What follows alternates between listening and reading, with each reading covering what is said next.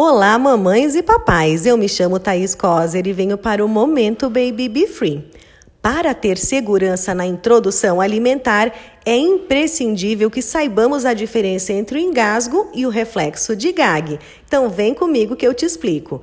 Os bebês asfixiados têm dificuldade para respirar e a passagem de ar na garganta está parcial ou totalmente fechada.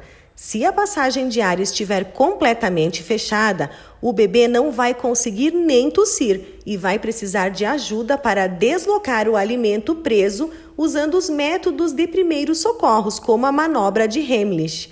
Por isso, mamães, a importância da introdução alimentar iniciar somente quando o bebê já estiver sentando sozinho, quando o bebê tiver o controle do que come e os alimentos devem ser oferecidos de forma com o corte correto, tá? Reflexo de gag é um mecanismo de defesa do corpo no qual o bebê parece estar com ânsia de vômito.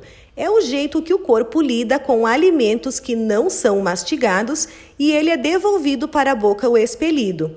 Em um adulto, enfiar o dedo na garganta e ter ânsia de vômito é justamente o reflexo de gag, mas nos bebês esse mecanismo de defesa fica no meio da língua, por isso que o gag é muito mais frequente.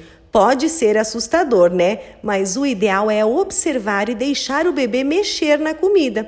Saber a diferença entre os dois é essencial para o sucesso na introdução dos alimentos. Informação é tudo, né, people? Então ajude uma mamãe compartilhando essa informação. E para mais dicas, acessem o nosso canal no YouTube e o nosso blog está disponível no babybefree.com.br. Um beijo!